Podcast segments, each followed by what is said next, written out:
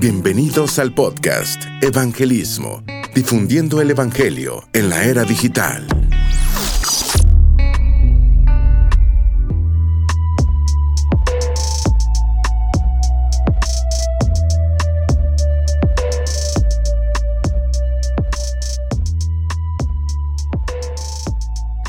Hey, ¿cómo están? Bienvenidos una vez más a este episodio de Evangelismo, difundiendo el Evangelio en la era digital. Mi nombre es Emanuel y qué gusto eh, que nos acompañes y también yo acompañarte donde quiera, donde quiera que estés. Quizás estás manejando, quizás estás yendo a tu casa, quizás estás en casa, ¿no? Eh, a lo mejor estás saliendo del trabajo, no lo sé, a lo mejor estás entrenando en el gimnasio, haciendo algo, no sé, pero donde, donde quiera que estés, qué buena onda que nos acompañas y, también me da a mí mucho gusto eh, poder acompañarte y que escuches este podcast. Eh, te comentaba que no sé en qué momento escuches tú los podcasts, de, ya sea este o el que sea, pero, pero sabes que que yo usualmente lo hago cuando estoy en el gimnasio, cuando voy al gimnasio es usualmente cuando, cuando me pongo a escuchar podcast. Eh, y aunque no lo creas, no lo hago a manera de entretenimiento ni a manera de, de ah, solamente porque no tengo nada que escuchar, voy a escuchar. No, la verdad es que pongo mucha atención cuando voy al gimnasio.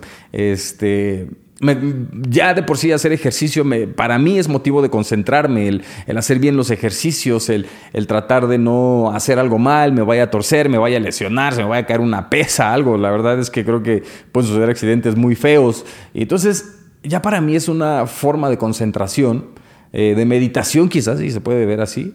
Y, entonces cuando estoy haciendo ejercicio y oigo un podcast, la verdad es que también tomo nota eh, porque estoy realmente poniendo atención a lo que estoy escuchando y a lo que estoy haciendo.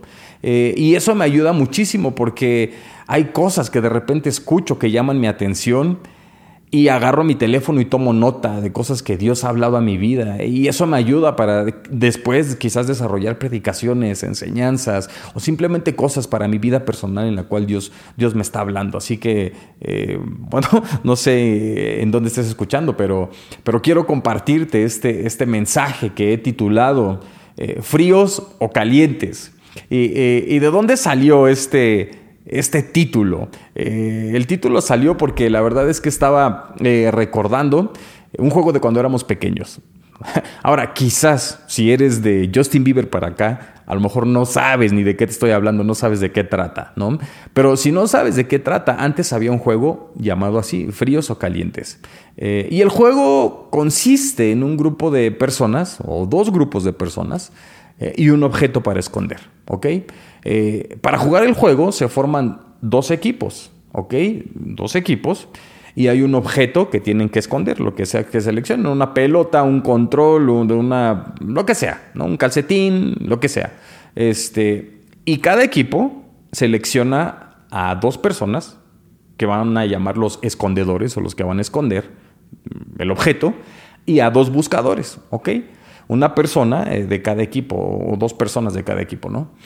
Eh, pero los buscadores de cada equipo usualmente tienen que salir del cuarto, del salón o del lugar en donde están para que los escondedores puedan esconder el objeto. Entonces los, que los escondedores se quedan en el salón, en el cuarto, etcétera, con el equipo y esconden el objeto, mientras que los buscadores están afuera. Los buscadores no pueden ver dónde se escondió el objeto, obviamente. Cuando los buscadores regresan, deben buscar ese objeto.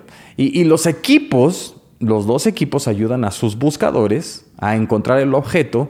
¿De qué forma? Pues gritándoles frío o caliente, ¿ok? Eh, caliente significa que el buscador está cerca del objeto. Y frío obviamente significa que el buscador está lejos. Entonces, mientras más te acercas al lugar donde está el objeto, que no sabes dónde está, pues te dice caliente, caliente o tibio, ¿no? dependiendo, no, ya te estás enfriando, es decir, ya te estás alejando, etc. Y el primer buscador que encuentra el objeto, obviamente es el que gana el juego, y de eso se trata. Ahora, con este contexto en mente, quiero que leamos el siguiente pasaje que está en Apocalipsis o que escuches el pasaje, obviamente si te vas manejando no vayas a leer, pero que escuches el siguiente pasaje que seguro conoces en Apocalipsis eh, capítulo 3, versículo 14, que dice, escribe esta carta al ángel de la iglesia de la Odisea. Este es el mensaje de aquel, que es el amén, el testigo fiel y verdadero, el principio de la nueva creación de Dios.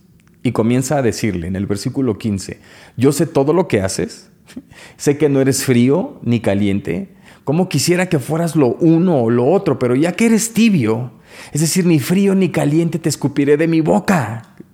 En serio, qué fuerte es este mensaje. Versículo 17 dice, tú dices, soy rico y tengo todo lo que quiero, no tengo necesidad de nada, pero no te das cuenta que eres un infeliz y miserable, que eres pobre y ciego y estás desnudo. Así que te aconsejo que de mí compres oro, un oro purificado por fuego, y entonces serás rico Compra también ropas blancas de mí, porque así no tendrás vergüenza de tu desnudez. Y compra un ungüento para tus ojos, porque así podrás ver. O, pomada, ¿no? Que es realmente lo que significa el ungüento. Versículo 19 dice, yo corrijo y disciplino a todos los que amo. Por lo tanto, sé diligente, arrepiéntete de tu indiferencia. Mira, yo estoy a la puerta y llamo, si oyes mi voz y abres la puerta, yo entraré y cenaremos juntos como amigos. Todos los que salgan vencedores se sentarán conmigo en mi trono, tal como yo salí vencedor y me senté con mi Padre en su trono. Todo el que tenga oídos para oír debe escuchar lo que el Espíritu dice y entender lo que está diciendo a las iglesias. Pero esta es una carta súper fuerte. Es una carta fuerte que escribe a la iglesia de, la Odisea. Eh, y sabes, creo que la forma en que siempre hemos entendido esta carta es justo como el juego que te acabo de comentar de fríos o calientes. Es decir, mientras más cerca estés de Dios, significa que estás caliente o que estás ardiendo, ¿no? Y, no sé si, si tú lo has escuchado de esa manera, pero yo así lo he escuchado.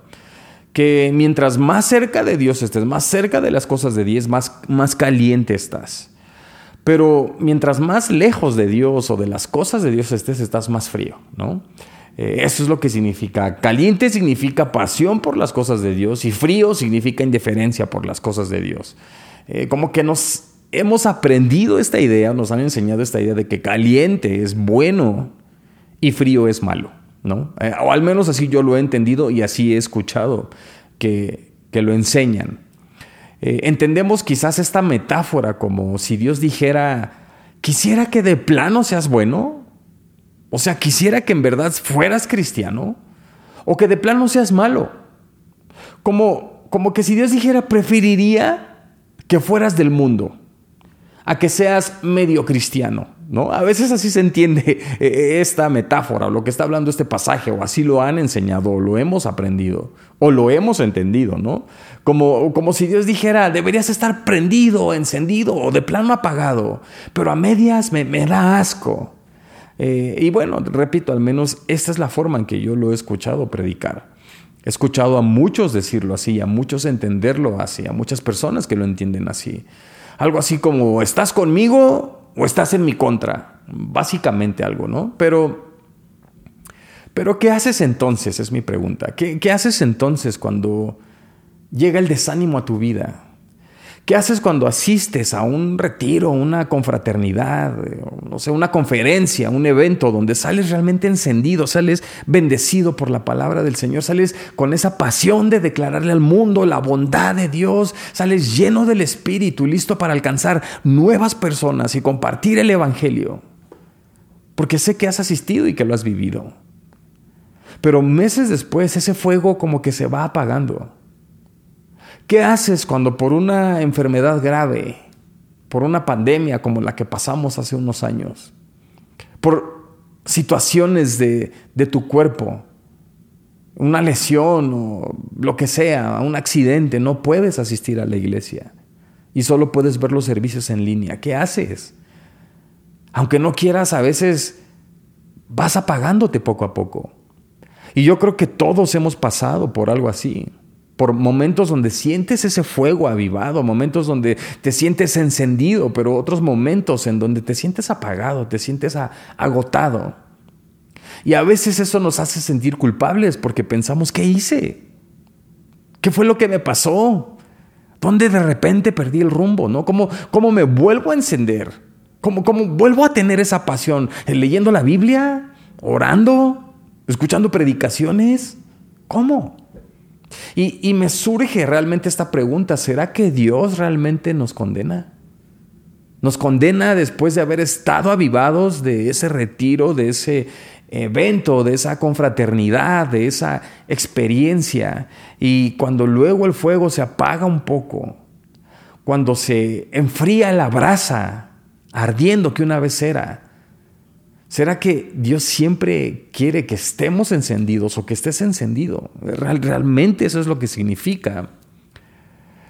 Déjame sugerirte que probablemente hemos ignorado cosas importantes al leer o al estudiar la Biblia, como lo es el contexto histórico.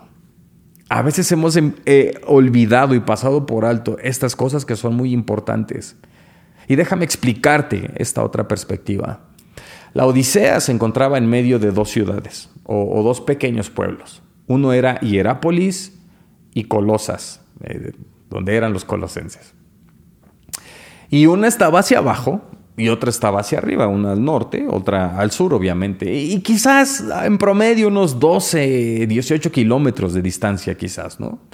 Y en Hierápolis había, era una ciudad donde había aguas termales. De hecho, al día de hoy todavía hay aguas termales. Y, no sé si de repente has visto fotos o videos en Facebook donde están como en, en Grecia, Turquía, por ahí, por esa zona, este, como estas albercas que son todas como de color blanco o de arena blanca, no sé, y están así como en, desniveles y hay un montón y se ve súper eh, lujoso. Eh, algunas de esas todavía existen ahí y, de hecho al día de hoy le llaman la piscina de Cleopatra, un lugar increíble, honestamente, ¿no? Si quieres por allí después lo buscas en, en Google. Este, y en aquel tiempo, obviamente el agua potable no era algo tan fácil de tener. No, tenían purificadores como hoy en día de osmosis inversa o de rayos ultravioleta, ¿no? No tenían filtros como tal. Eh, y entonces las aguas termales tenían dos atributos muy, muy valiosos. Eh, número uno, eh, obviamente era el agua caliente natural, súper caliente, medicinal, terapéutica si tú quieres, ¿no? Eh, este tipo de aguas medicinales, como yo creo que tenemos este, acá en, México. No sé si alguna vez ha sido, pero el geyser creo que se llama, o geyser, no sé, donde hay estas aguas eh, termales, ¿no? Eh, entonces tenían agua caliente natural y un tipo de agua que era como medicinal, si quieres, para el cuerpo, para relajar el cuerpo, etcétera, para sanar ciertas anomalías en el cuerpo. Pero por otra parte, Colosas eh, tenía sus pozos de agua, pero era agua fría, era agua muy refrescante, porque descendía eh, ahí de, las montañas y todo esto. Entonces, eh, no tenía ningún valor médico, ¿no? Pero era valioso, porque recuerda que antes obviamente no tenían refrigerador. O sea, antes era más fácil calentar el agua que enfriar el agua. No, era difícil enfriar el agua. Era difícil ir a comprar hielos a la tienda de la esquina y pone unos hielos. No, la, la verdad es que era difícil enfriar el agua si no llegaba ya fría.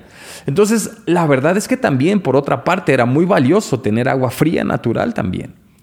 Entonces, la Odisea, que está en medio de estas dos ciudades o pueblitos, no tenía agua natural que llegara a la ciudad y terminaron construyendo un acueducto. Y lo construyeron desde Hierápolis porque quedaba al norte y tenía cierta inclinación. Así podían mandar el agua por medio de ese acueducto, ¿no? Pero al transportar el agua por ese acueducto pasaban dos cosas, ¿no? El agua caliente, como estaba pues un poco lejos, algunos kilómetros, ¿no? Ya llegaba tibia a su destino. Y número dos, es que antes se usaban tubos de hierro fundido para conducir el agua y después se soldaban con plomo que era fundido y luego vertido para juntar eh, obviamente los tubos para pegarlos.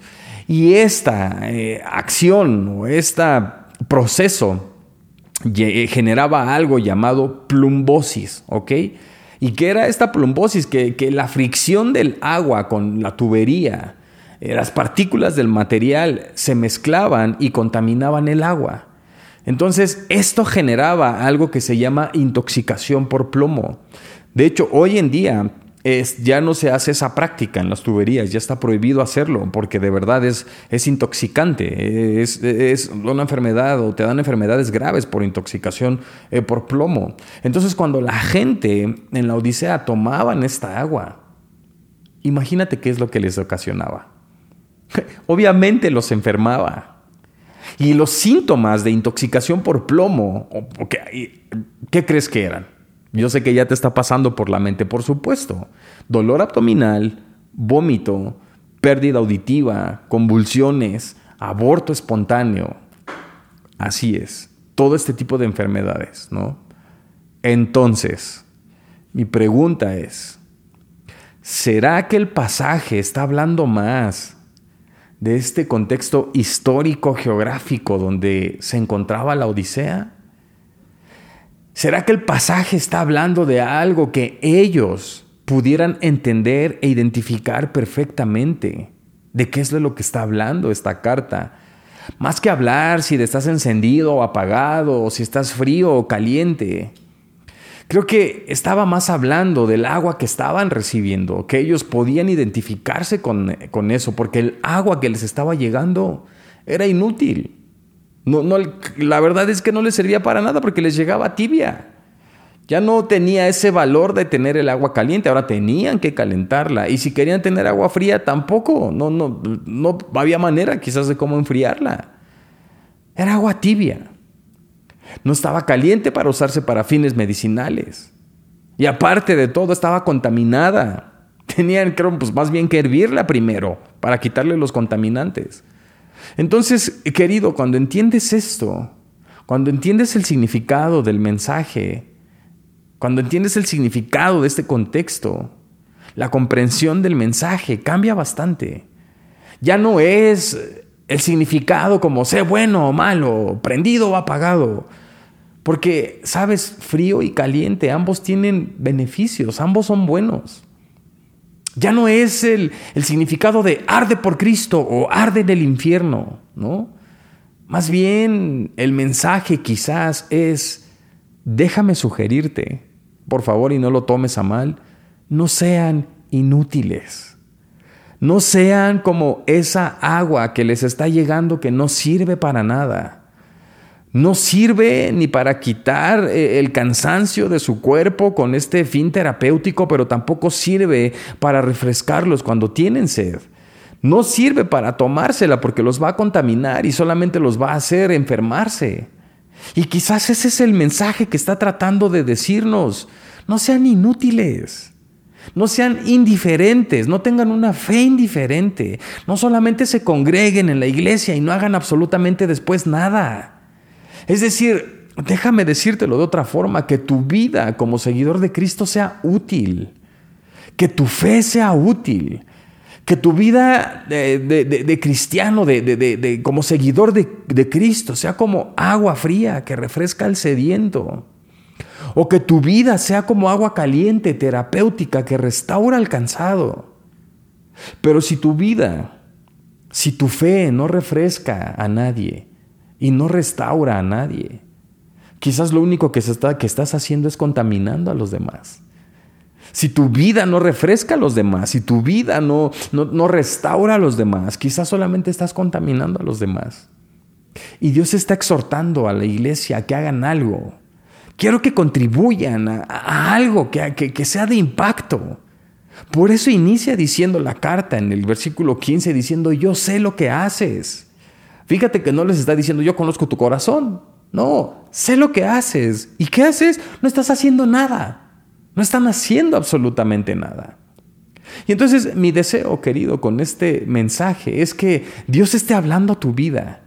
Que Dios esté diciendo que hagas algo, que seas útil en el reino de Dios, que hagas algo con tu vida, que hagas algo con tu fe, que hagas algo con lo que Dios te ha dado. Que no solamente seamos cristianos, que asistimos a la iglesia, que vamos y nos sentamos y escuchamos y después durante toda la semana no hacemos nada de impacto para el reino de Dios. Y quiero ir cerrando con esta parte.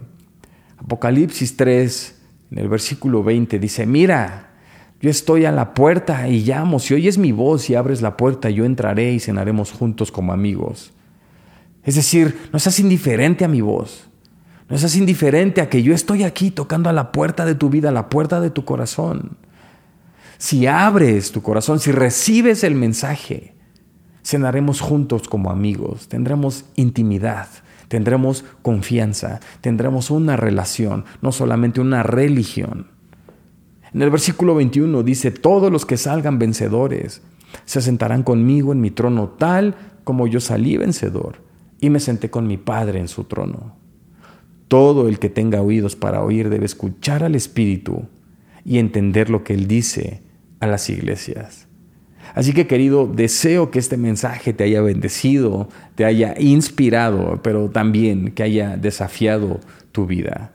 Y deseo que todos juntos entendamos este mensaje y, nos propongamos realmente ser como agua fría que refresque o como esta agua caliente que restaure al que está cansado, pero no que seamos agua tibia que contamina.